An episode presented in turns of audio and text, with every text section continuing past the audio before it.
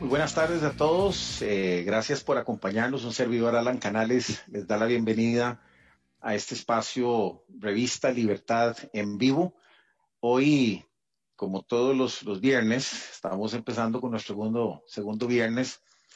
Estamos aquí con la palabra o la frase que tenemos para hoy y dice así, dice el impuesto es directamente proporcional a la inoperancia del gobierno. Yo creo que es bastante, bastante atinada la palabra, ¿verdad? Para hoy. Em, de verdad, aquí en Libertad en Vivo es un espacio definitivamente para difundir las ideas de la libertad. Hoy tenemos un invitado de lujo, don Eliezer Feinheit. Don Eli, ¿verdad? Eli, ah, Eli. Eli o Eli, exactamente. Vamos a ver. Algunos le dicen Eli, don Eli, don Eli Feinsack. Don Eli, muchas gracias por acompañarnos. De verdad que, que para nosotros es un privilegio tenerlo aquí hoy eh, para bueno, aquí conversar un poquito y, difundir un poquito de las ideas de la libertad. Eh, Rafa, entrañable amigo aquí, buenas tardes, ¿cómo estás? Muy bien, muy bien, muy complacido aquí de compartir con, con eh, este invitado de lujo, ¿verdad? Siempre aprendemos mucho de sus, de sus exposiciones. Bueno, esperemos que sea hoy una conversación eh, agradable y que, el, y que el público la aprecie, ¿verdad? Don Eli, yo creo que vamos a empezar a hacerlo al revés un poquito, ¿verdad? Porque yo creo que lo hemos visto usted hablar de economía y de economía. Por ahí nos ponen en Twitter eh, y la gente que nos sigue en, la revista, en este espacio, bueno, pero don Eli solo de economía, ¿verdad? Entonces, pensamos un poquito ahí cómo, cómo vamos a entrarle hoy y, queremos este, empezar a conocer un poquito eh, el lado humano, ¿verdad? Queremos hablar un poquito de quién es don Eli Feinsack, ¿verdad? La persona. ¿Qué, es lo que hace en un día cotidiano, eh, don Eli? Si podemos saber, ¿cuáles son sus hobbies?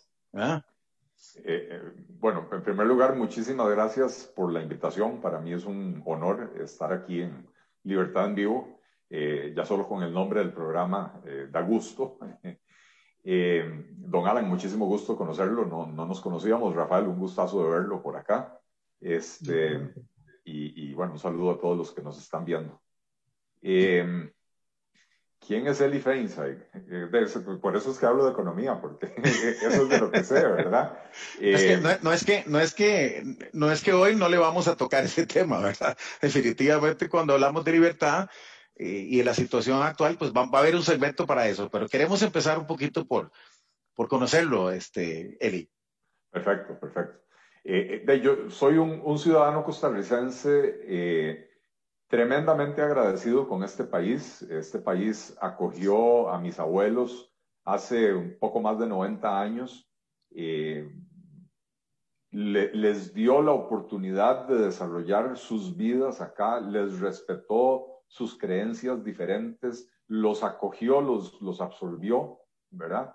Y mi familia pudo aquí salvarse de una barbarie, de una persecución en Europa contra los judíos. Eh, y de hecho, eh, mis abuelos fueron de los afortunados que, que, que, se la olieron antes de que se desatara la, la, la, matanza eh, y son de los pocos que se pudieron salvar. Mi, mi abuela materna eran 12 hermanos, de los cuales solo 5 se salvaron. mi abuelo paterno eran 10 hermanos y, ni siquiera está claro cuántos se salvaron, pero aparentemente tres o cuatro, ¿verdad? Eh, y así por el estilo, ¿verdad? Mi, mi, abuelo materno era, eh, eran dos hermanos, eh, él salió y, y, la hermana de él no, no salió y a, toda la familia la, la, mataron, ¿verdad? Ella era casada, tenía tres hijos y la mataron a ella con su esposo y los dos hijos menores, la hija mayor no la mataron porque la, agarraron de juguete sexual en, un campo de concentración, ¿verdad? Eh, y eso fue lo que le, permitió salvarse, quedó, eh, digamos que emocionalmente dañada por el resto de la vida. Eh, y entonces, enormemente agradecido con este país que me ha permitido a mí crecer acá con un nombre tan extraño y ser parte de esta sociedad y que, que la gente me escuche y me tome en serio. soy orgulloso esposo y padre de familia, tengo 26 años de casado eh, felizmente casado, tengo que decirlo. Eh, tengo dos hijas maravillosas, las dos universitarias ahora en este momento. Eh, y mis hobbies son leer, caminar un poco en contacto con la naturaleza. Eh, no, no, no, soy una persona muy compleja en ese sentido, ¿verdad? Pero últimamente no, no, no, tengo mucho tiempo para los hobbies, ¿verdad? me encanta el tema de la, de la comunicación y, y, se nota porque pues, trato de estar siempre disponible para los medios y para los programas donde, donde me invitan, eh, porque sí creo que es importantísimo promover el debate de ideas y esclarecer las ideas y las propuestas liberales que en este país eh, son tan mal recibidas y tan mal entendidas en buena medida porque eh, a lo largo de décadas de, manipulación, de, de adoctrinamiento en las escuelas, nos han condicionado a pensar que los liberales comemos chiquitos, ¿verdad? Eh, y que el liberalismo es malo. Y, se olvidó porque se borró de los libros de historia que en su génesis, desde su fundación, Costa Rica fue un país profundamente liberal hasta el primer tercio del siglo pasado, del siglo XX. Tuvimos una sucesión, una seguidilla de gobiernos liberales. Los fundamentos de lo que es la Costa Rica, de la que estamos tan orgullosos, esta Costa Rica eh, eh, democrática, respetuosa de, las diferencias, respetuosa de las personas, de eh, la libertad de expresión, la libertad de culto e incluso algo que la gente podría decir no es muy liberal, la educación pública costeada por el Estado y obligatoria, todo eso son proyectos de la era liberal de Costa Rica.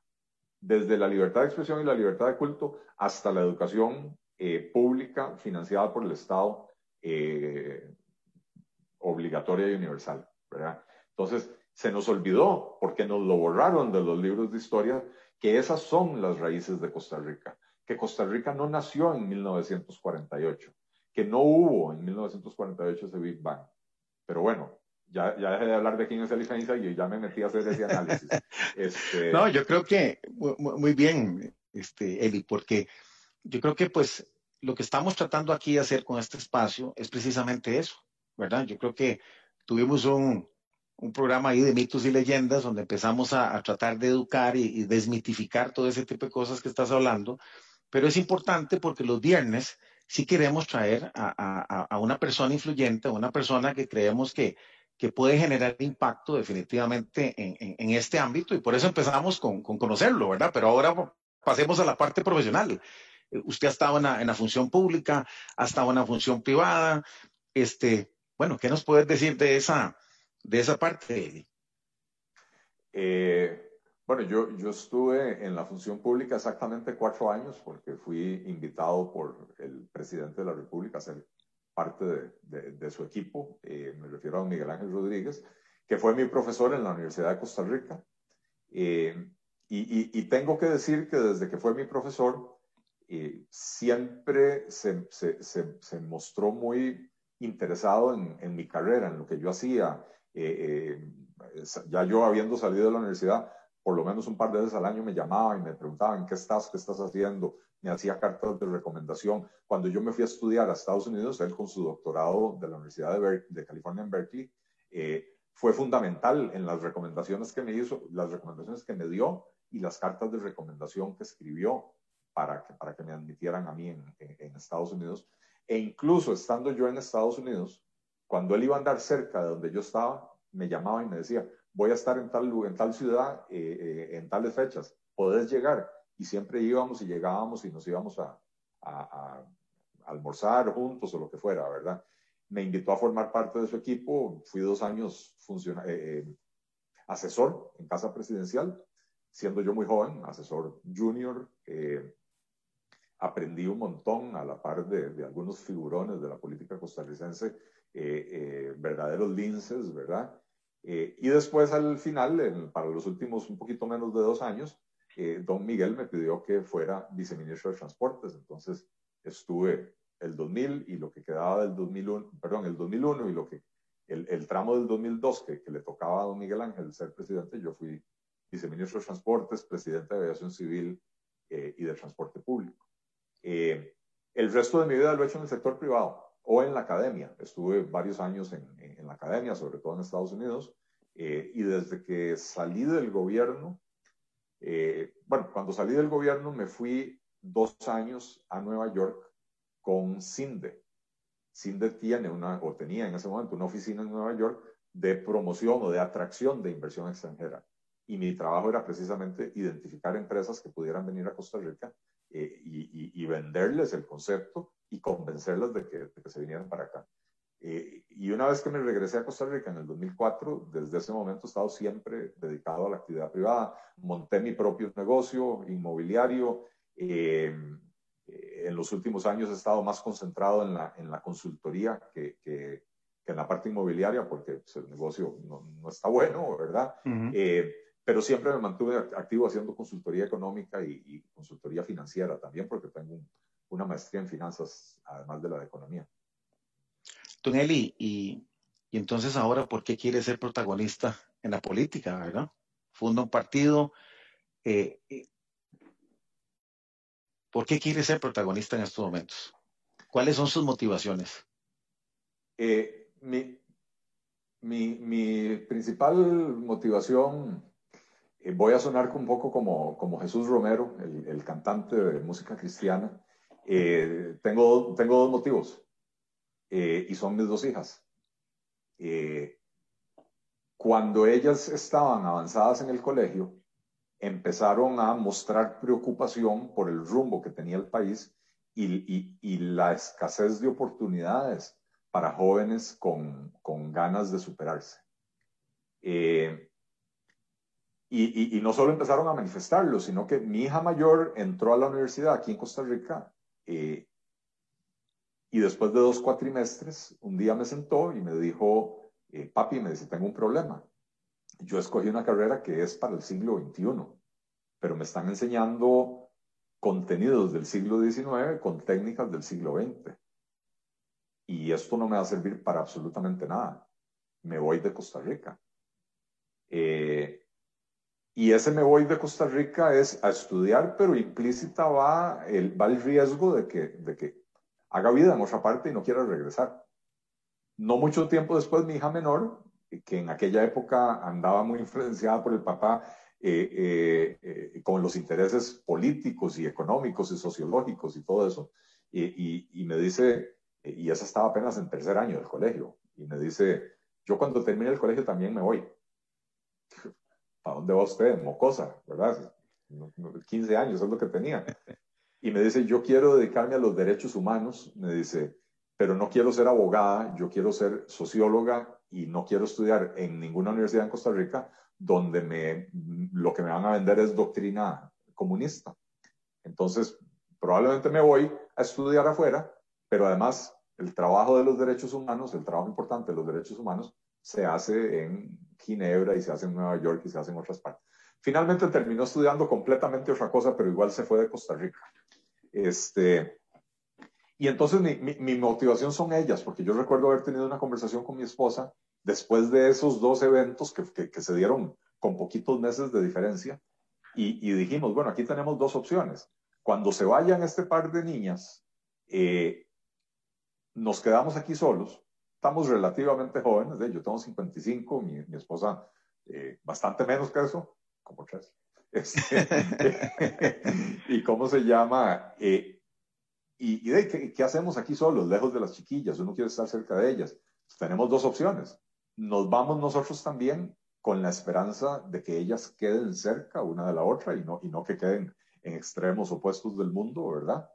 ¿Y qué hago yo a mis 54, 55 años en un, país que no conozco, donde no conozco a nadie y cuidado y en un idioma que no domino, ¿verdad? Cuando yo aquí tengo una carrera, la gente me conoce, eh, eh, eh, hay contactos, hay, hay, un montón de cosas, ¿verdad? Entonces, la, opción, la opción A era irse descartada y la opción B era, A y B no, no, no es una más importante que la otra, simplemente hay dos opciones. Y la otra fue, hagamos algo para que este país empiece a ofrecerle oportunidades a los jóvenes, para que nuestras hijas quieran regresar, porque así como nuestras hijas se quieren ir, las hijas, de, las hijas y los hijos de mucha gente también se quieren ir. Eh, y, yo lo veo, se, está yendo, hoy en día mm, se está yendo más juventud de la que se iba antes, pero mucha se va sin visa de regreso, ¿verdad? Entonces, digamos que esa es, esa es una motivación inmediata y es una motivación superior. Eh, tengo que reconocer que a mí el tema de la política siempre me ha gustado, participé en, en, la política en el colegio, participé en la política en la facultad, participé en la política a nivel universitario, eh, eh, participé en campañas electorales eh, en los años 80 antes de irme a estudiar a Estados Unidos. siempre me ha gustado, pero después de mi paso por la función pública había decidido no volver a meterme en eso, porque fue un aprendizaje fantástico, pero entre los aprendizajes fue a los políticos tradicionales no les sirve que haya gente con ideas como las mías, porque esas ideas matan negocios ilícitos de los cuales la gente lucra y entonces hacen hasta lo imposible por aplastarlo a uno. Pero la inquietud de saber que yo tenía ideas que podían ayudarle mucho a este país, sumado con épocas de crisis económica que me tocó vivir donde no había mucha actividad, no había mucho que hacer, eh, eh, tenía muchas horas libres y eso, me senté a estudiar la realidad nacional con mayor profundidad y empecé a escribir también. Y mucho de lo que yo escribía se quedaba en mi computadora porque no, tenía lectores.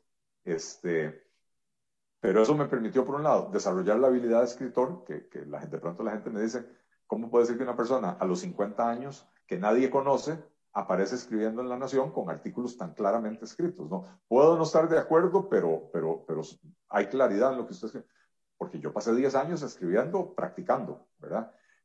Pero el proceso de escritura en realidad era el producto del estudio al que yo me dediqué para entender la realidad nacional.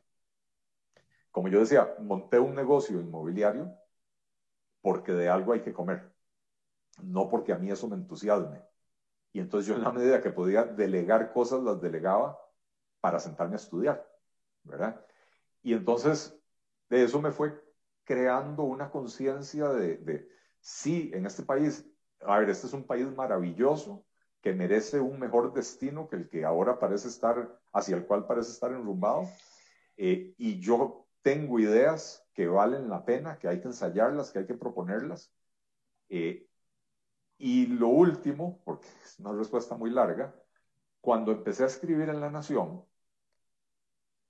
incluso antes de empezar a escribir en La Nación, porque yo empecé a escribir artículos en, Facebook eh, cuando nadie me conocía y, mis artículos los leían 12 personas, incluyendo mi mamá, mi esposa y mis hermanos, ¿verdad? Este, eh, y de ahí fue que me descubrió la editora de, de, Opinión de la Nación, que, que, por algún motivo llegó, aterrizó en mi, en, mi, en mi muro de Facebook y empezó a leer lo que yo escribía, ¿verdad? Pero cuando yo empecé a escribir en Facebook, empecé a interactuar con otras personas que expresaban ideas similares, con diferentes enfoques, abogados, sociólogos, eh, politólogos, o sea, no, no, no, no solo económico, pero con ideas liberales y empezamos a interactuar en Facebook. Un día decidimos llevar esto más allá de las computadoras. Nos reunimos en una cantina, como hacen los ticos, eh, y nos sentamos a beber guaro, cervezas más que todo, eh, y, y, a comer chicharrón, ¿verdad? Y ahí decidimos empezar a actuar en conjunto. Creamos una página que se llamaba la Plataforma Liberal Progresista al poquito tiempo, eh, de hecho en menos de dos meses, dos, tres meses, la página tenía seis mil seguidores eh, y, empezó a crecer sin que nosotros le invirtiéramos un 5. Lo interesante es que escribíamos los artículos, hiciera un artículo de economía, por ejemplo, lo escribía yo, pero lo firmábamos los siete. Hiciera un artículo de, de carambadas jurídicas, lo escribía algún abogado, pero lo firmábamos los siete, ¿verdad? Eh, y entonces, digamos, en términos de, los que le encanta ahora a, la gente ahí, del, eh, eh, los que nos llaman gachos a nosotros. Eh, lo firmábamos como un colectivo. Y es lo que éramos, un, colectivo escribiendo carambadas en conjunto. Y la gente empieza a preguntar, bueno, ¿y esto para dónde va? O sea, pues, no, creo que esto sea solo sentarse a escribir en, conjunto, ¿verdad? Eh, y nosotros mismos nos empezamos a preguntar, bueno, esto hacia dónde nos está llevando y si queremos ir en esa dirección. Y tomamos la decisión de fundar un partido político que es el, Partido Liberal Progresista. Eh, yo me enorgullezco de decir que este es el primer partido político en Costa Rica que nace enteramente en las redes. Eh, o sea, que trasciende las redes, o sea, se, nace de las redes y las trasciende, ¿verdad? así que, hay una historia larga para, para, para entender cómo llego a todo esto, porque el evento con mis hijas fue muy coincidente en el tiempo con, digamos, el descubrimiento de Eli Feinsay como escritor. Hubo una coincidencia en el tiempo y entonces eh, las interacciones que me permite a mí tener eh, espacio en la nación, porque de pronto cuando uno escribe en la nación ya, ya la gente se lo empieza a tomar en serio, eh, aunque sea para decirle a uno, hijo de puta, en serio, pero cuando se lo dicen en la nación es en serio, ¿verdad? Este, las interacciones que me permitió a mí eso, eh, eh, me, permitió ampliar la red de contactos y, entender que hay muchísima gente en Costa Rica que no se sentía representada por ningún partido eh, de la oferta política nacional y que había un espacio para que hiciéramos esto, ¿verdad? Entonces, al toparme yo con gente valiosísima, eh, y todos ellos más jóvenes que yo además, gente súper valiosa, que, que, quería empujar en la misma dirección, decidimos, vamos a hacer el partido político y, y, tuve esa conversación con mi esposa y, y ¿cómo se llama? Ella eh, muy sabiamente me dijo, eh, desde hace mucho tiempo no te veía tan entusiasmado con un proyecto. Eh, no es exactamente lo que yo hubiera querido, porque eh, ella me acompañó en ese paso por el gobierno de don Miguel Ángel Rodríguez y todo lo que yo tuve que sufrir, a mí me, yo, yo, tuve demandas y carambadas, y, después de que terminó el gobierno pasé 10 años todavía en procedimientos y juicios y, y cosas que salí bien librado de todas, pero no fue agradable. Entonces ella me dijo, no es exactamente lo que yo hubiera querido, pero desde que dejaste de hacer esto hasta ahora que lo retomaste, no te vi un solo día de tu vida tan entusiasmado con algo y eso ha significado una mejoría en nuestra relación, ha significado una mejoría en tu relación con nuestras hijas. Eh, así que si eso es lo que te hace feliz, y eso es lo que te llena, vamos para adelante juntos con eso. Excelente. Bueno, Don Eli, eh, tenemos que llegar a las preguntas obligadas, ¿verdad? Que todos este, eh, estamos esperando. Eh, y básicamente, digamos, una de las cosas que hemos, que hemos discutido mucho es cómo nos cuesta a los liberales usar un lenguaje que la gente entienda, porque tendemos a, a mostrar gráficos, a mostrar cifras. Y cuando uno entra en ciertas discusiones en las redes sociales, se da cuenta de que la gente ni siquiera ve los gráficos, como que está muy ideologizada. Entonces, pero es evidente que tampoco podemos renunciar al, digamos, al punto fuerte que tenemos, que son los datos, los datos duros, los datos que nos dicen, por ejemplo, que tenemos una situación eh, caótica de la mitad de la población en, subempleada y desempleada, que tenemos niveles de pobreza que en los últimos 40 años no los habíamos visto, que la gente está en informalidad porque no puede eh, cumplir con todos esos datos, usted los ha compartido, eh, lo hemos seguido, hemos visto con atención cómo incluso habla de 10 puntos, etcétera, etcétera. Pero bueno, en términos de el hombre de a pie, el que tiene que levantarse en la mañana a traer los frijoles a la casa, eh, ¿qué puede esperar ese pueblo de un gobierno eh, liberal progresista o de un gobierno con, con Donelli eh, a la cabeza? ¿Qué, ¿Cuáles serían los ingredientes básicos y si tenemos esperanza de salir de ese precipicio en que nos han traído. Eh, yo, yo diría, en primer lugar, un gobierno centrado en las necesidades de la población, centrado en las necesidades del individuo. Eso es lo que se nos ha olvidado en Costa Rica, que toda la acción política tiene que girar en torno a la persona. La persona es la unidad fundamental. Una familia, que es la base de la sociedad, no se conforma sin individuos. Si los individuos no están bien, el tejido familiar no puede estar bien. Muchas veces, cuando una pareja se divorcia o lo que sea, eh, eh, es producto de que uno o ambos en la pareja no están bien, están inestables emocional, lo que sea, ¿verdad? Pero se nos ha olvidado eso. Y se nos ha olvidado que las instituciones públicas existen para servirle a alguien, pero que ese alguien es el ciudadano, el que paga la fiesta. Y hemos pasado a tener un sistema perverso donde las instituciones públicas en este país están para servir a los intereses de quienes laboran en ellas, ¿verdad? Entonces, lo primero sería un cambio de enfoque. Cualquier decisión de política pública que se tome en un gobierno liberal progresista será una decisión pensada en términos del usuario, del cliente, del beneficiario final, del votante, del contribuyente. Porque ellos son los que mandan. Si nosotros llegamos al poder es gracias a que las personas, suficientes personas, votaron por nosotros. Y si llegamos al poder con legitimidad democrática, es gracias a que suficientes personas votaron por nosotros, pero también suficientes personas votaron por otros para que el sistema democrático tenga legitimidad. Entonces, a todos nos debemos, a los que voten por nosotros y a los que no voten por nosotros. Entonces, con ese cambio de mentalidad y con ese cambio de enfoque, lo que pueden esperar de un gobierno liberal progresista es un, gobierno eh, profundamente transformador. Vamos a transformar la función pública, vamos a transformar la forma de hacer las cosas, vamos a simplificarle la vida a los ciudadanos porque los ciudadanos son la razón de ser del gobierno. Eh, el gobierno no está para complicarle la vida a los ciudadanos, por el contrario, eh, el, gobierno está para servirle a los ciudadanos.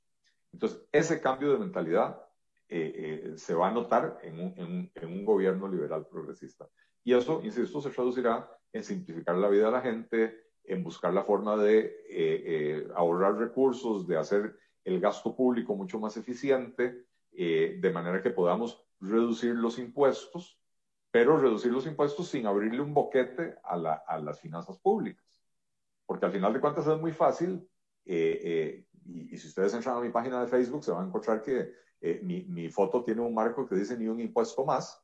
Es muy fácil decir no más impuestos, y, y es muy fácil decir bajemos los impuestos sin pensar en las consecuencias.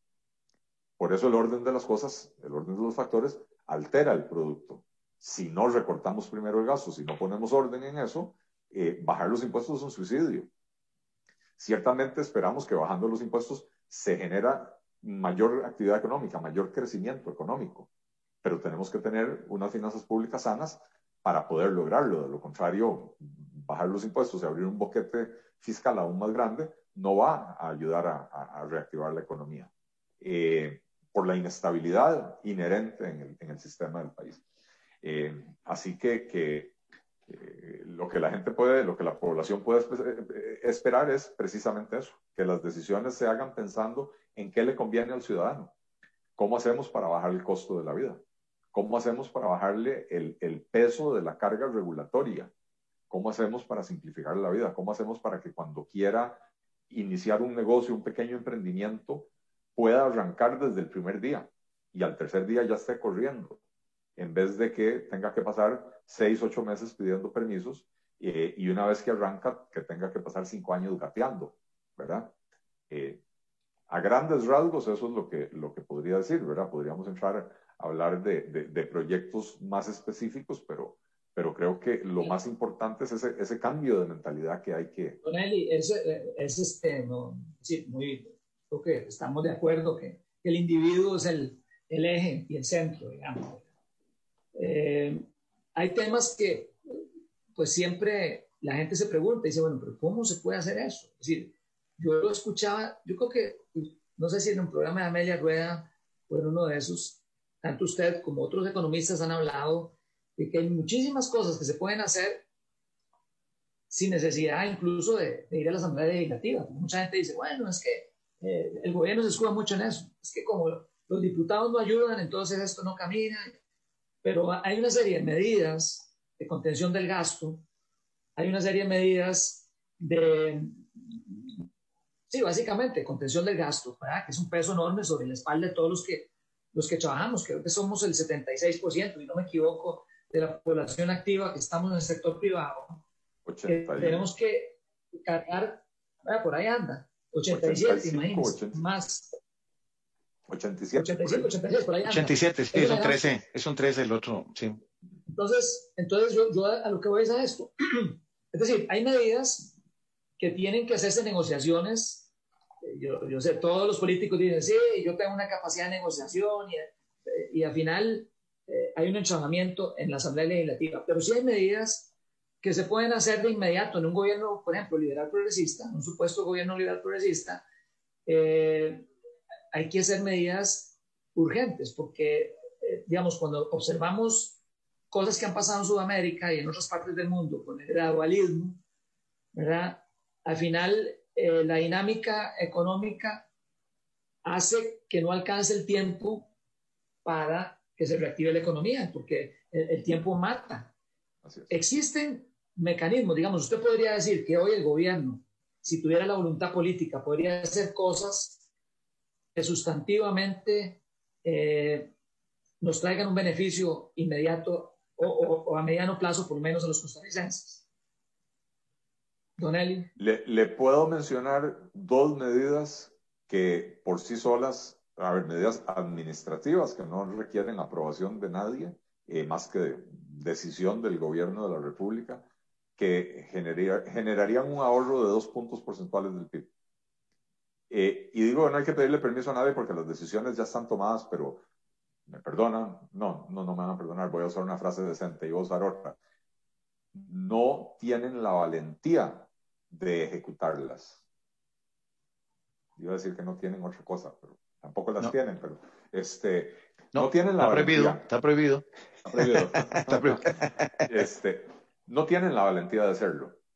Eh, la OCDE nos ha señalado que el hecho de no universalizar el uso del SICOP, el Sistema Integrado de Compras Públicas, nos impide generar un ahorro de 1,55 puntos del PIB. Solo ahí, solo ahí estamos hablando de 525 mil, 530 mil, 40 mil millones de colones. Y lo único que hay que hacer es amarrarse los pantalones y decir, señores de las, de las instituciones públicas, se acabó. Aquí hay un decreto dándole 15 días para incorporarse al SICOP y todas sus compras tienen que entrar en el SICOP. Pero entonces eh, eh, es un tema de, de, qué? De liderazgo. es un tema de, voluntades, es un tema de decisión. Es un tema de decisión. Esa es una, y esa, y esa es fácil. Pero ya tenemos cuatro gobiernos seguidos empujando la carambada y se han pasado un jueguito de cambiarle el nombre y cambiar la plataforma y, y, ¿verdad? Y a, nadito de perro. Y a nadito de perro, claro, porque, porque en la opacidad hay oportunidad de chorizo. La, la, la ¿cómo se llama? La, la, complejidad de los procesos es caldo de cultivo, de cultivo para la corrupción. Entonces, el corrupto no quiere que sus compras o, o, o sus licitaciones aparezcan en la pantalla de una computadora donde don Alan Canales puede entrar a ver qué es lo que se está comprando o qué es lo que se está licitando, porque va don Alan y ofrece algo más barato que el proveedor que me va a pagar a mí la mordida. ¿Verdad? Entonces... no, estamos, no estamos dando oportunidad a, un libre mercado, que es lo que estamos hablando de, de, libertad económica, de libertad de, abrir monopolios, de, cortar todo ese tipo de clientelismo que hemos venido, pero, pero don Eli, eso es un tema que nos tiene como, como corroído, ¿verdad? Es un cáncer con metástasis y, llegando entonces un, un, gobierno, ¿usted cree que, que, sí podemos este, aplicar el bisturí? Eh, bueno, ahí tiene usted una medida que es de decisión ejecutiva, no, no hay que pasar por la Asamblea Legislativa. Le voy a dar otra. Y y el que ha andado promoviendo esto, lo digo sin ninguna mezquindad, es Juan Carlos Hidalgo. Eh, salario escolar. Resulta que los liberales durante años dijimos que el salario escolar era un catorceavo salario y que era una injusticia porque en el sector privado no existe eso, pero los del sector privado financiamos esa, ese privilegio que tienen en el sector público y que, y que no debería de existir. Lo que existe en la ley son 12 salarios y un aguinaldo. ¿Verdad? Bueno, los tribunales no nos quisieron dar la razón a los liberales. Dijeron, no señores, no es un plus salarial, no es un incentivo salarial, es un aumento salarial. Y por lo tanto es intocable.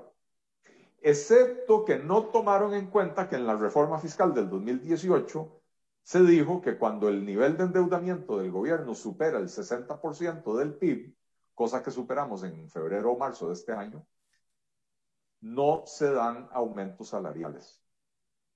De hecho, en Costa Rica, si se cumple la regla fiscal, los próximos probablemente 10 años, los funcionarios públicos no van a recibir un aumento salarial en la base. ¿Verdad? ¿Ok? El argumento jurídico ya está. El gobierno no tiene que pedirle permiso a nadie. Todo lo que tiene que hacer es, es más, los diputados lo podrían hacer ahora cuando están aprobando el presupuesto del 2021, ¿verdad? Eh, pero el gobierno lo que podría hacer es eliminarlo del presupuesto, es decir, esto es un aumento salarial, no lo podemos dar porque la ley me impide darlo. Ahí tenemos 140, 150 mil millones de colones más. Otras medidas que son de decisión ejecutiva para reducir el costo de la vida, que dependen de voluntad política y por supuesto que van a tocar intereses muy poderosos. Y para poder hacerlo hay que llegar sin estar comprometido y con, el compromiso, el único compromiso con el pueblo de hacerlo. Eliminar los aranceles de importación en toda la canasta básica. ¿Cómo puede ser que los artículos de la canasta básica, que son los que constituyen eh, eh, la enorme mayoría del consumo de la gente más pobre del país, son los artículos que artificialmente están encarecidos con impuestos a la importación? Entonces, de plumazo, los aranceles los puede modificar el Poder Ejecutivo, no es la Asamblea Legislativa, a diferencia de los impuestos. ¿Verdad? Entonces, el presidente de la República, Carlos Alvarado, si estuviera escuchando este programa, hoy en la noche podría firmar el decreto, si se le pegara la gana, no se le va a pegar la gana. Pero es, ahí hay otra medida que se puede hacer. Y, y hay algo que yo tengo muy claro eh, en la dirección de lo que preguntaba Rafael. Cuando los liberales lleguemos al poder, en el 2022, tenemos que tener éxitos rápidos, tenemos que mostrar éxitos rápidos para que la población entienda que estamos trabajando en su beneficio eh, y que nos apoye con las siguientes reformas cada vez más profundas, ¿verdad?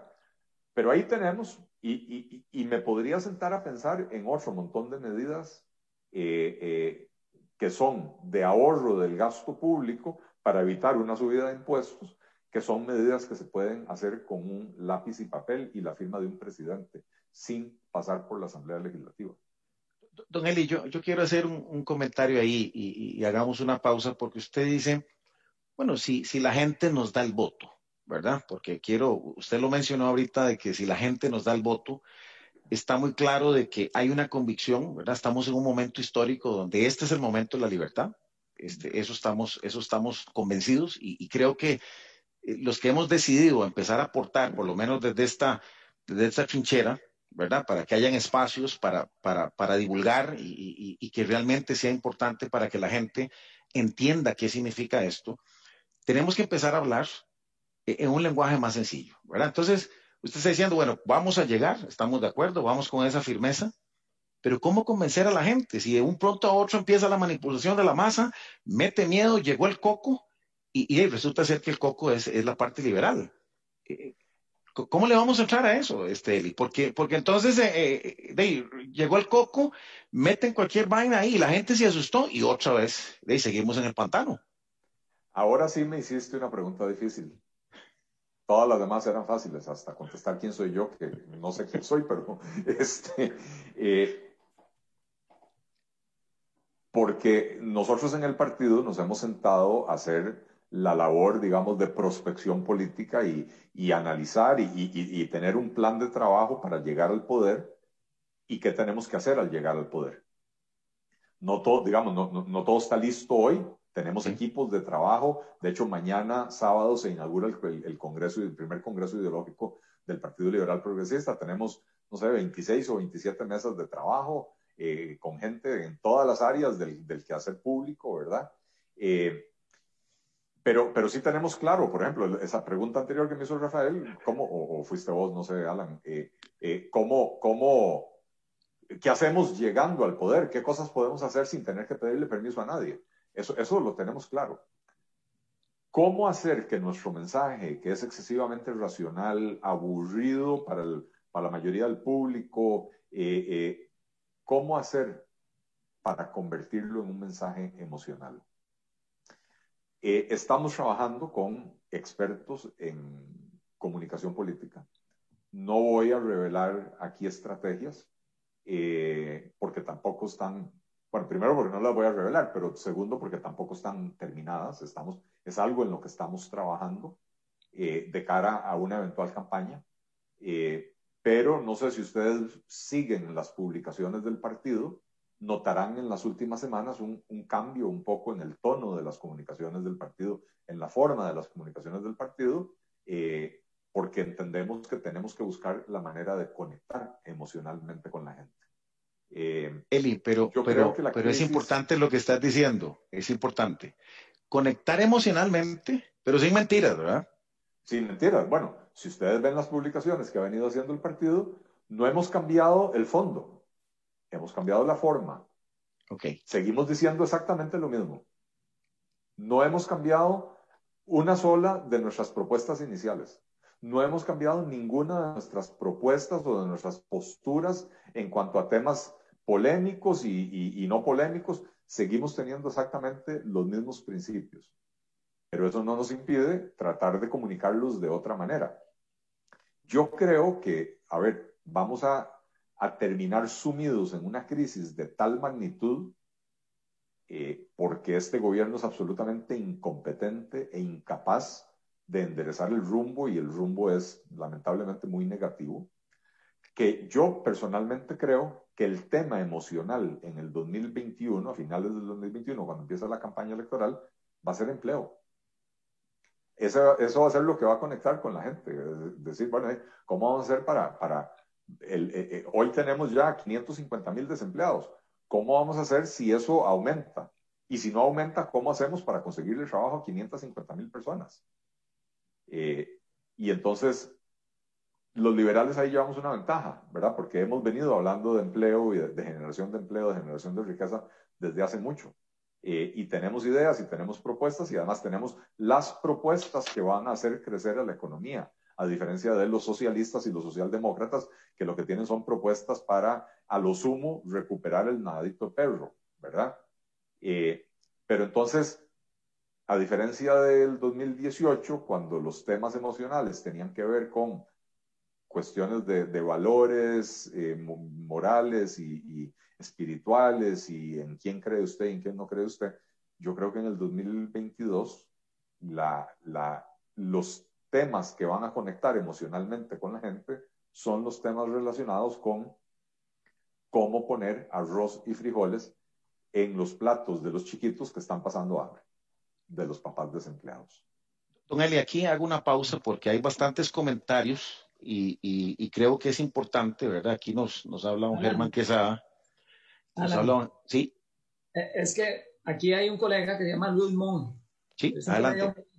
Él es director de una de las universidades de arquitectura, es arquitecto, y pregunta, me dice, Rafa, ¿cómo se hace para formar parte del Partido Liberal Progresista? Yo envié la solicitud y nadie me dio pelota. Eh, yo le dije que le iba a conectar con, no sé si con Laura o con alguien ahí. Eh, quería, quería, comenzar con eso. Pues. Le, le agradezco el, el, comentario y, y, y, le confieso, don Luis, y a, y a todos los que nos están escuchando, tuvimos un periodo donde eh, pusimos en funcionamiento un, un, sistema de captura de datos, pero no teníamos quien nos lo administrara. Eh, y entonces entraron solicitudes y, y, no, y no reaccionamos al respecto, ¿verdad? Eh, descubrimos el error, lo descubrimos porque gente como Don Luis nos los hizo ver, y ahora, hoy tenemos, producto del crecimiento que ha tenido el partido, un equipo de tecnologías de información de lujo en el partido. Y están eh, empezando a resolver todos estos problemas. Están empezando a adoptar un CRM, un, sistema de Customer Relationship Management, ¿verdad? Para, para capturar esos datos y poder comunicarse, eh, poder comunicarse con la gente. Entonces yo le pediría a don Luis, con la pena del alma, que, que vuelva a enviar el o que vuelva a llenar el formulario en la página liberal.cr eh, o que me escriba a mis redes sociales. No le prometo contestar inmediatamente porque yo estoy recibiendo 300 o 400 mensajes al día y, no, doy abasto, pero, pero vuelva a enviar el formulario y, y ahora las cosas son diferentes.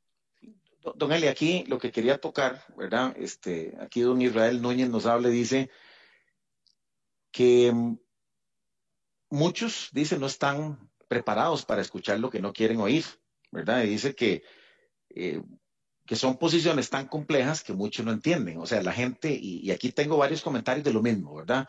O sea, ¿cómo hacemos para que este nivel baje y pueda ser traducido a un lenguaje popular de que yo le hable aquí a la muchacha que viene a ayudarme entre semana con la limpieza y que es una persona que uno eh, puede conversar, que lo respeta a uno, pero yo no le puedo hablar este, eh, en otro lenguaje que no sea, mire, aquí vamos a estar mejor, aquí usted va a tener empleo, aquí la persona que vive con usted, este, vamos a ir sin, ningún tema de, compadrazgo ni nada de eso, ¿verdad? Por aquí nos hablan de, gabinete, ¿verdad? Don Germán Quesada nos dice, eh, bueno, hoy un vicepresidente sindicalista, ya eso es una señal de qué, Don Eli, eso es lo que la gente no quiere ver. O sea, eh, vamos con gente fresca o, entonces vamos a ir eh, renqueando o otra vez con, o sea, lo que la gente está cansada es de lo mismo, ¿verdad?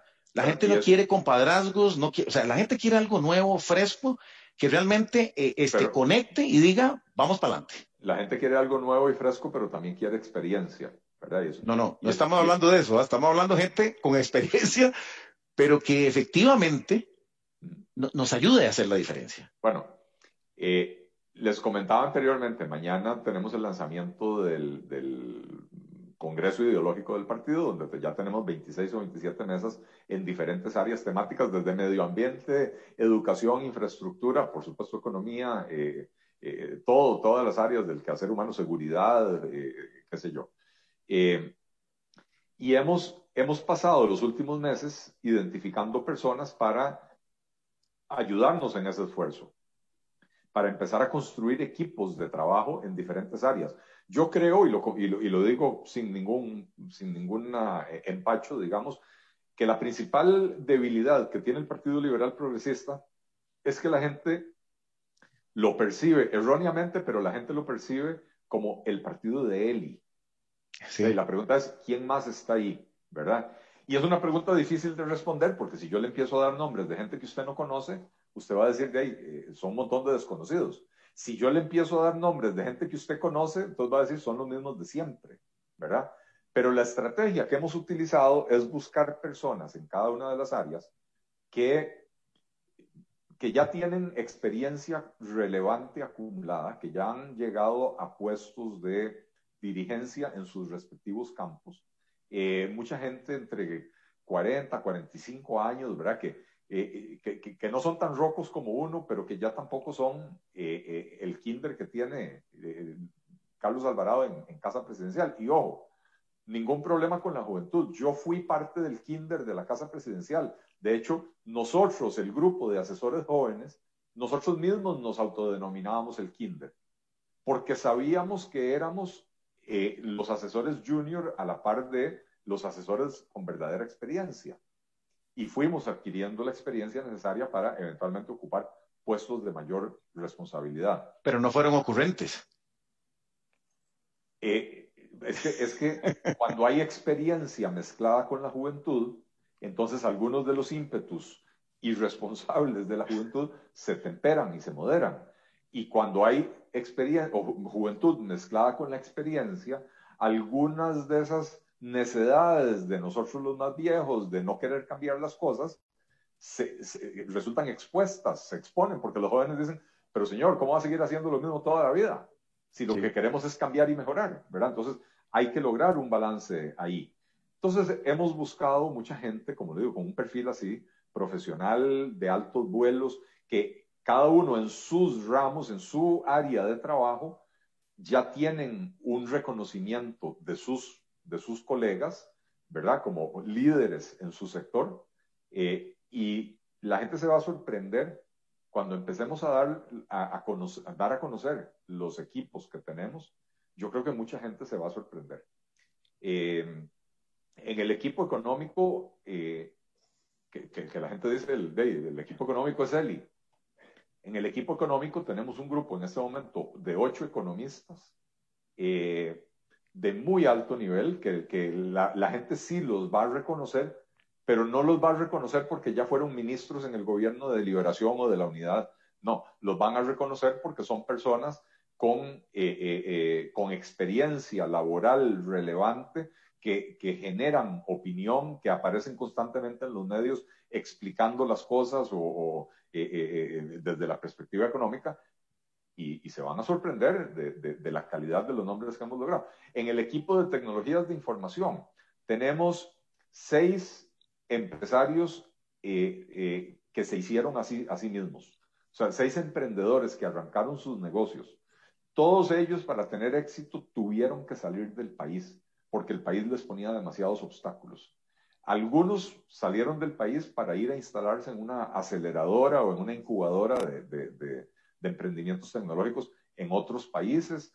Otros tuvieron que eh, direccionar su servicio o su producto hacia el exterior porque en Costa Rica no había suficiente demanda, lo cual los obligó a poner oficinas en otros países. Eh, pero todos, sin excepción, saben las ventajas que ofrece Costa Rica para el emprendedor, pero conocen al dedillo los obstáculos que le pone Costa Rica al emprendedor y saben lo que se necesita para tener éxito. Y entonces les hemos pedido su, su, digamos, el, el encargo que yo les di es, no me presenten un plan de gobierno tradicional. No me digan, vamos a crear un fondo para esto y lo otro y Fonatel va a invertir allá. No, no, no diseñeme una estrategia nacional de fomento de una cultura de innovación tecnológica por medio del emprendedurismo. ¿Cuáles son los factores que tenemos que cambiar en Costa Rica para fomentar el emprendedurismo tecnológico? ¿Cuáles son los obstáculos que tenemos que eliminar? ¿Cuáles son las limitantes que hay? ¿Cómo podemos llenar esas limitantes? Y están en este momento y desde hace varios meses sentados analizando los casos de éxito. Eh, eh, Berlín, Santiago de Chile, Tel Aviv en Israel, eh, Dublín, ciudades alrededor del mundo que se han ido convirtiendo en hubs tecnológicos. Muchos de ellos vivieron en estos lugares o tuvieron que ir a estos lugares para, para, para poder tener éxito. Y entonces estamos haciendo una recopilación de las mejores experiencias para salir con una propuesta innovadora en esa materia, ¿verdad?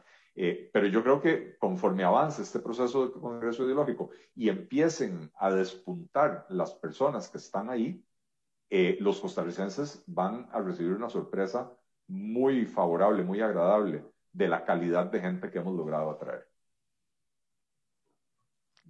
Don Eli, ¿qué, significa en, en, términos sencillos ser liberal progresista? ¿Verdad? Porque, porque entonces bueno, ¿cómo le pones el nombre? ¿Qué significa ser liberal progresista? Para que le expliques a la gente qué es eso. Eh, eh, de la forma más sencilla, un liberal progresista es un liberal a carta cabal. Los liberales nos gusta decir que no, no queremos, no nos gusta que el gobierno se meta en nuestras vidas. Eh, y un, un liberal progresista no le gusta que el gobierno se meta en su vida en ningún ámbito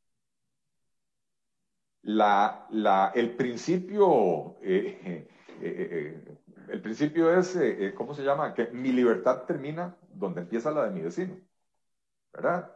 Este, y entonces, mientras yo, dentro de los confines que me establece la ley, yo esté actuando a derecho, el gobierno no tiene por qué venir a meterse en mi vida. Eh, no tiene por qué decirme a qué negocio sí me puedo dedicar. No, no, puede, eh, no puede vender cannabis medicinal. No puede generar electricidad a menos de que yo, Estado, le dé permiso. No puede, hay un montón de negocios que aquí en Costa Rica, eh, porque al Estado no se le pega la gana. Bueno, no, perdón, pero es al revés. ¿verdad? De la misma manera que no queremos que el Estado se meta en nuestras vidas personales. ¿Con quién voy yo a la cama? ¿Con quién yo me caso? Eh, es un asunto de cada persona. El hecho, y, yo tenía esta conversación con, mi cuñado, que es una persona muy conservadora, y, me decía, es que yo no quiero ver a dos majes agarrados de la mano en la calle. Dice, es que no, vos no tenés derecho a eso. Porque que dos majes anden de la mano agarrados en la calle no, no está violando ningún derecho tuyo. ¿Verdad? Este, eh, exhibicionismo. El exhibicionismo está prohibido. Y no importa si, es una pareja heterosexual o es una pareja homosexual. Igualdad ante la ley. ¿Verdad?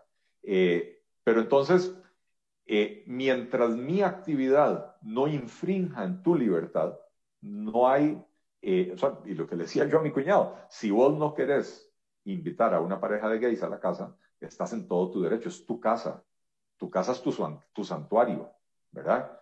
Yo no te voy a obligar, yo jamás te voy a exigir eh, que invites a quien no querés tener en tu casa, pero no puedes impedir que las personas sean libres en sus vidas, ¿verdad? Entonces, cuando le pusimos el nombre liberal progresista, en realidad lo que queríamos era dar a entender que las ideas de la libertad son las únicas que conducen al progreso de la sociedad. Por eso nuestro eslogan es la libertad es progreso. Y, y por ahí iba el asunto. Lamentablemente el término progresismo está corrompido por la izquierda, que se lo adueñó pero ojo, ¿cuándo ha producido progreso la izquierda? Jamás. Y entonces es necesario quitarles ese, ese vocablo de, de, su léxico. Ellos no producen progreso, ellos producen lo contrario, ellos producen regresión, ellos producen empobrecimiento. Y cuando hablan de, digamos, que el Estado no se meta en la cama de las personas, lo hacen con un enfoque de eh, eh, eh, con un enfoque casi que policial. De control. Entonces, de control, donde, donde yo sí me imagino en, en un régimen de izquierda que alguien llega y le dice a mi cuñado, si usted va a hacer una cena en su casa, tiene que invitar a una pareja gay. Y el gobierno eh, enforza eso. La, la, palabra enforza no existe en español, pero no, un liberal simple y sencillamente dice, ok, aquí están las leyes, y todo dentro de este marco de las leyes, todo el mundo es igual ante la ley y usted es libre de hacer lo que sea, siempre y cuando no infrinja ese marco legal y no infrinja la libertad de su, de su semejante. Don Eli, mucho, mucha palabra cliché, ¿verdad? Eh, la parte social, combatir la pobreza, los programas, esto que los economistas son unos canibalistas, estos vienen a saquear, estos vienen... Bueno, ¿cómo le decimos a la gente que, este, que este liberalismo de progreso, no progresista, de progreso, que va a traer una reactivación, que va a traer algo diferente, es al revés. No es dando, sino produciendo. ¿Cómo le explicamos a la gente que tiene tanto miedo de que se le acabe su programa social? O, ¿Qué le vamos a ofrecer a esa gente? Dignidad. Dignidad. Devolverles la dignidad. Eh, eh, explicarles, y esto es parte de, a ver, esto es algo que los liberales nunca hemos logrado hacer muy efectivamente, y es lo que decía, que estamos trabajando con, con asesores en materia de comunicación para encontrar la fórmula para poder comunicarlo. Pero no hay nada más, digno para una persona que saberse eh, valiosa, que saber que vale por sí misma, que se, perdón, que se vale por sí misma. Cualquier ser humano es valioso por el solo hecho de existir, ¿verdad? Pero un ser humano que se vale por sí mismo, que vela por su familia, esa es la fuente de la dignidad. Y entonces lo que, lo que queremos explicarle a la gente es que en vez de convertirlo en un ser dependiente de las dádivas, queremos convertirlo en una persona que pueda progresar. Nadie puede progresar con un bono eh, proteger de 125 mil colones. Las personas pueden pasarla mientras hay una crisis y ver cómo se la juegan con 125 mil colones, pero nadie puede vivir permanentemente con una dádiva de 125 mil colones. A esas personas hay que generarles oportunidades para que puedan eh, eh, acceder a empleos bien remunerados y que puedan mejorar la condición de su familia. Fíjate, este, Eli, que nos hablaba un Mario, Mario Redondo, de que hay como un desconecte, ¿verdad? Entre las capacidades que traen las empresas, tecnología, innovación, y el rezago del servidor eh, que, está trabajando con eso. ¿Cómo hacemos para, para, para realmente entender que, que, esa libertad, que esa producción, que esa tecnología, que esos puestos de calidad, este, no, es este, molestándolos con más impuestos y, y, y, la gente no cree, no, ese cuento que se van, ¿verdad? Yo explicaba eh, eh, ese programa de que efectivamente una empresa global, simple y sencillamente, le ofrecen en otro lado y en dos, tres años recuperan esa inversión y listo, ¿verdad? La gente no cree, la gente cree que eso es mentira. Eli. Sí, eh, producto de ese adoctrinamiento del que hemos sido víctimas en el sistema educativo costarricense y ahí hay soluciones que son de muy largo plazo porque implica una reforma del sistema educativo. Eh, pero, pero también creo que hay que hacer una reforma de, de, la organización económica del país, porque no podemos pretender que la persona que no terminó tercer año del colegio eh, y que no tiene dominio de idioma extranjero y que no tiene buen dominio de las matemáticas va a acceder a un trabajo de técnico en Intel no, ya no de ingeniero. Intel contrata muchos técnicos y los técnicos de Intel ganan muy bien, ¿verdad? Entonces, tenemos que entender que al menos temporalmente hay que crear las condiciones para que empresas menos sofisticadas también puedan florecer en Costa Rica. Y eso pasa por simplificar las regulaciones laborales, eso pasa por disminuir los costos de la Caja Costarricense del Seguro Social para que no sea tan caro contratar a la gente. Ojo, yo no estoy hablando de reducir los salarios.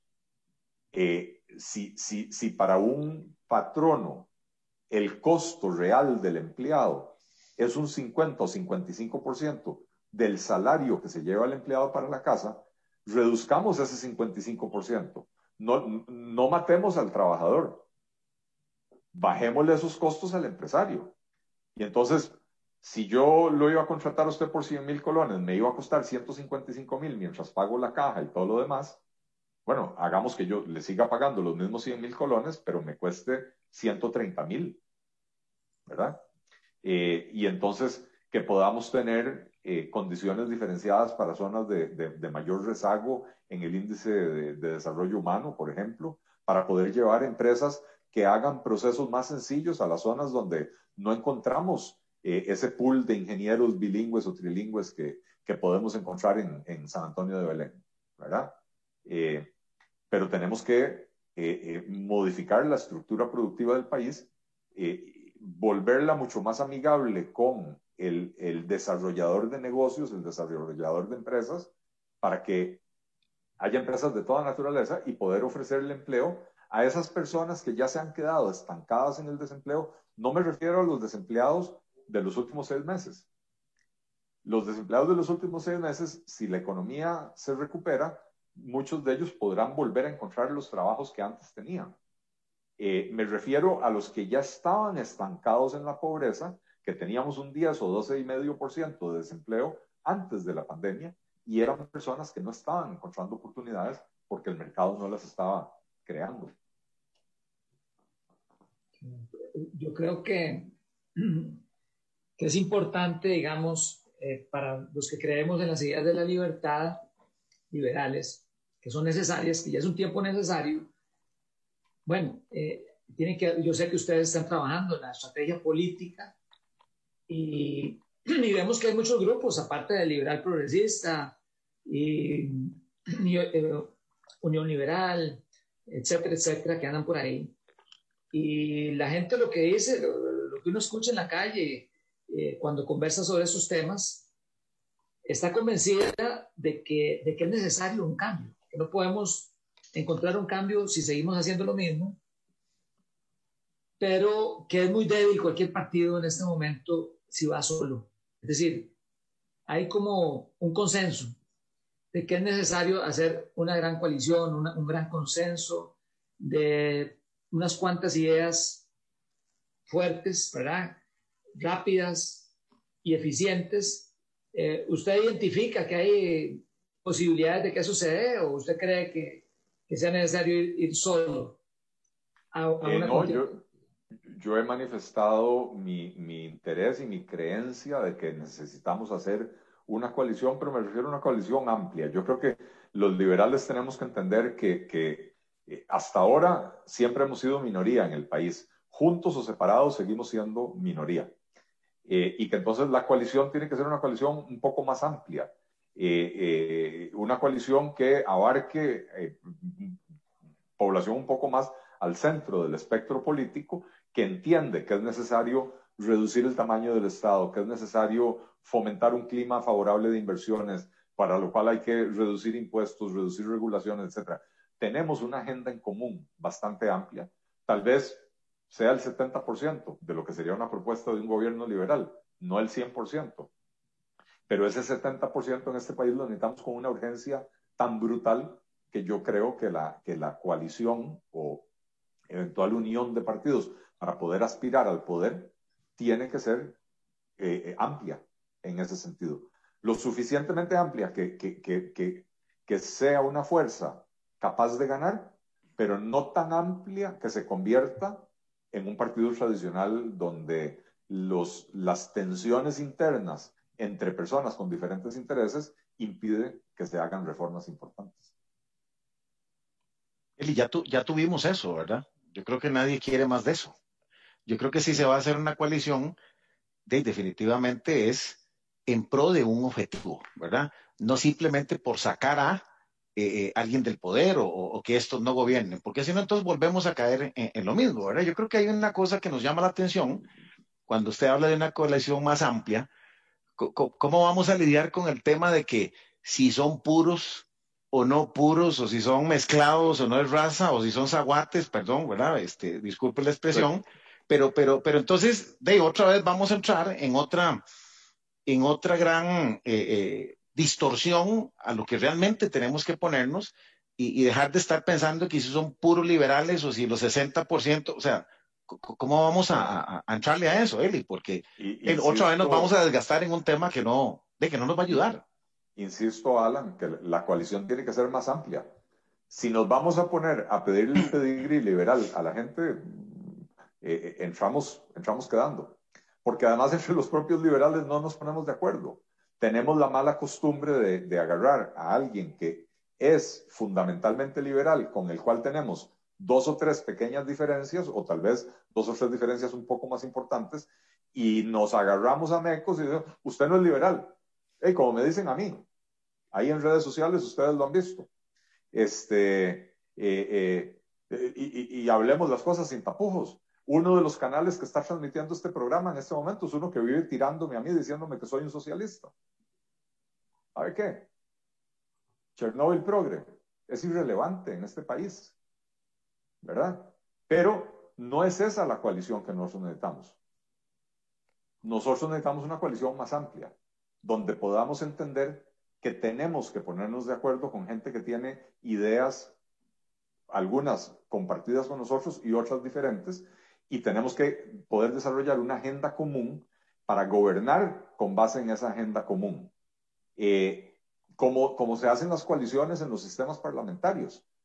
Cuando, cuando el partido de Angela Merkel eh, eh, hace coalición con los verdes, con los liberales, qué sé yo, que es el, el Partido Social Cristiano, y hace coalición con los verdes y con los liberales, ¿ustedes creen que los verdes y los liberales tienen exactamente la misma agenda? ¿O que tienen la misma agenda que los social cristianos? No, no. Eh, simple y sencillamente dicen, ok, esta es la agenda de gobierno. Nos pusimos de acuerdo en 10 puntos o en 20 o en 50 y estos son los que en conjunto vamos a promover. En lo que no estamos de acuerdo, no, no, no hay un acuerdo y entonces el gobierno no se mete en esos temas. Qué, interesante, qué interesante eso, Eli, que, que, estás diciendo, porque yo creo que volvemos al, al, a lo que estábamos hablando de la comunicación. O sea, ¿cuándo hemos sido capaces de decir estos son los puntos en los cuales estamos de acuerdo? Sino que más bien hay egos y empezamos a ver eh, el pedigrí, como, como, como bien lo acabas de decir, hay que cambiar la estrategia de comunicación, Eli, definitivamente, porque yo creo que esa transparencia es la que no conecta, porque empezamos con el movimiento de masas, empezamos a manipular con mensajes que, que, que la gente ya está cansada, o sea, tampoco, digamos, este, aquel tecnicismo, ¿verdad?, donde nos perdemos, pero yo creo que hay que hablar con transparencia, Eli. Total, totalmente. A ver, yo confieso que en el pasado yo caía en ese juego y, entonces también decía así, este no es liberal o no es totalmente liberal o es... Yo, yo dejé esa retórica hace más de dos años o tres años y ustedes no me ven metiéndome a mí en esas discusiones de quién es más liberal o quién es menos liberal. Somos liberales, a los liberales nos cuadra la competencia y entonces como nos gusta la competencia, ahora hay tres partidos liberales, o por lo menos hay dos formados y uno en proceso de formación. Listo, tenemos, tenemos diferencias.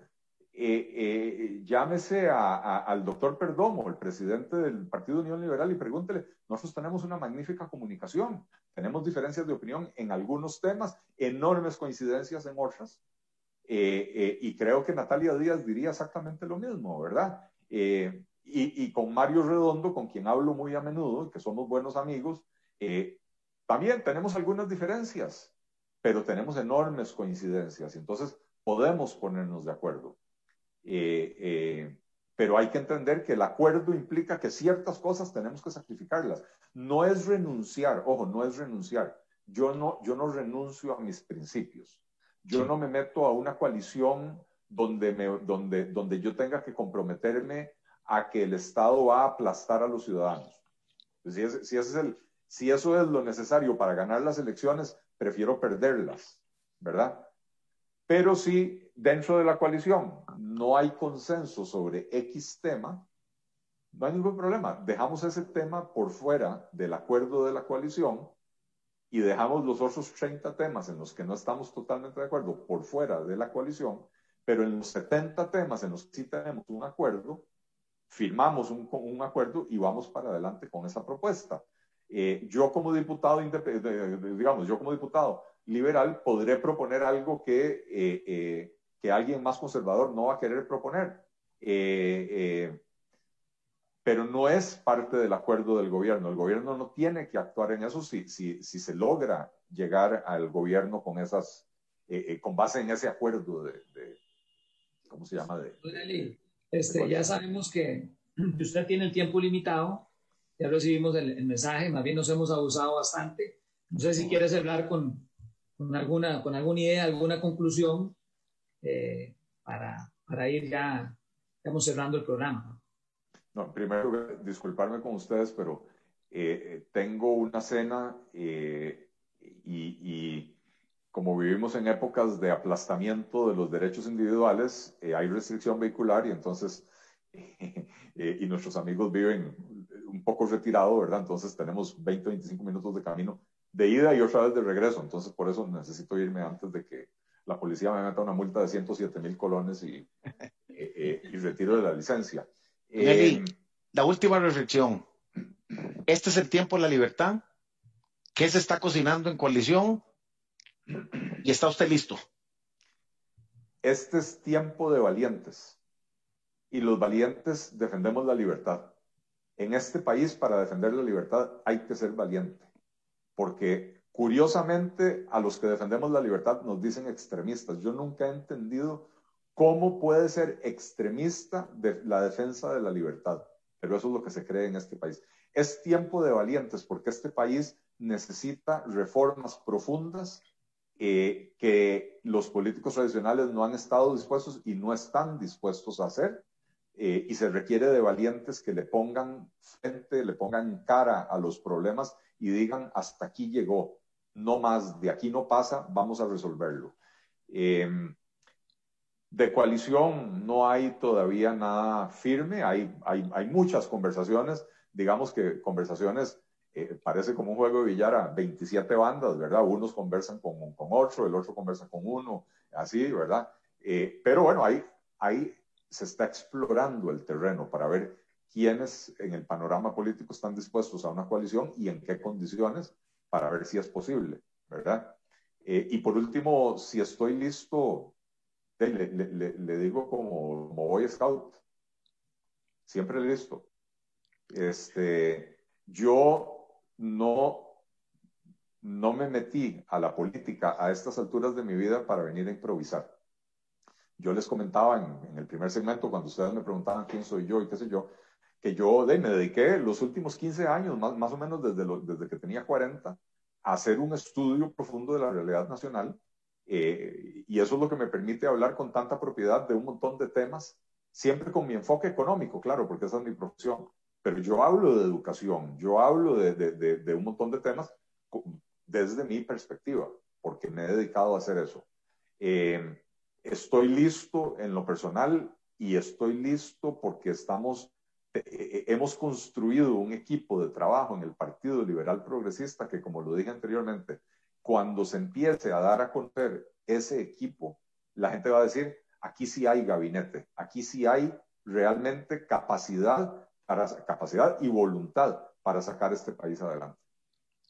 Don Eli, muchísimas gracias. De verdad que le agradecemos. Vaya ahí porque se le va a enfriar el. ¿ah? Vaya pidiendo ahí de una vez este express para que cuando llegue ya esté servido, ¿verdad?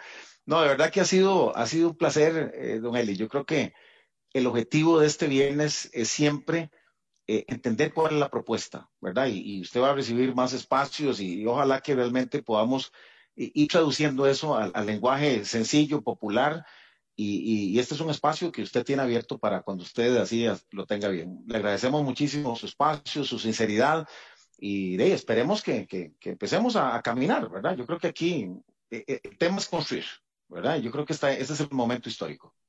Muchísimas gracias. Muchas gracias, Muchísimas gracias, Rafael. Eh, muchísimas gracias, Dani, ahí en los controles, que me imagino que el público no lo ve, pero, pero yo sí lo veo. Este, eh, y muchas gracias a todos los que están escuchándonos en vivo y los que lo van a escuchar después. Eh, a sus órdenes, eh, Alan y, Rafael, cuando me quieran volver a invitar, aquí estaré. Es un placer. Muchísimas gracias. Muchísimas gracias. Un abrazo. Sí, yo creo que entonces em, vamos cerrando. Yo creo que muy agradecidos, bastantes, bastantes temas para, para, para compartir yo creo que muchas ideas claras de Don Eli, lenguaje sencillo, este, hemos podido entender bien eh, su propuesta eh, de liberal progresismo. Yo creo que eso es lo que, lo que estamos tratando de fomentar y queremos invitarlos para el próximo viernes, ¿verdad? Que tenemos otro invitado especial. Aquí vamos a tener a Don Otto Guevara, también eh, amante de la libertad y las ideas libertarias, y, y, vamos a tener una entrevista con él también para entender eh, cuál es su propuesta. Eh, está formando un partido Unión Liberal y creo que es importante este, también entender qué es lo que, ellos están proponiendo acá como parte de este foro y este espacio para, para todas las personas amantes de la libertad. Así que bueno, cerramos la transmisión, Rafael. No sé si tenés alguna reflexión eh, para despedirnos. Sí, bueno, yo creo que está claro que este país necesita un cambio urgente necesita un cambio urgente y no puede ser gradual, como muchos políticos dicen, no puede ser, no podemos aplazar eh, el reto que tiene este país y, como bien lo dice Don Eli, es de valientes, hay que hacerlo.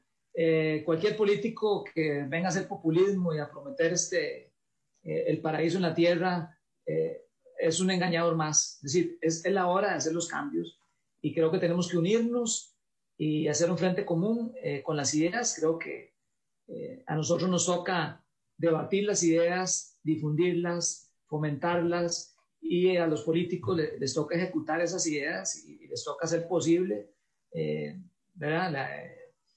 el desarrollo de las mismas, ¿verdad? Ojalá con menos Estado, con más libertad, que es lo que se ha probado en el mundo, que da resultados y que la gente vive mejor. Los países con mayor libertad económica en el ranking son los que tienen más desarrollo social, más riqueza, etc. Entonces, bueno, eh, qué dicha, ¿verdad? Haber tenido esta, esta, este invitado de lujo y continuamos con, con este proyecto, ¿verdad? De difundir la oferta liberal de Costa Rica.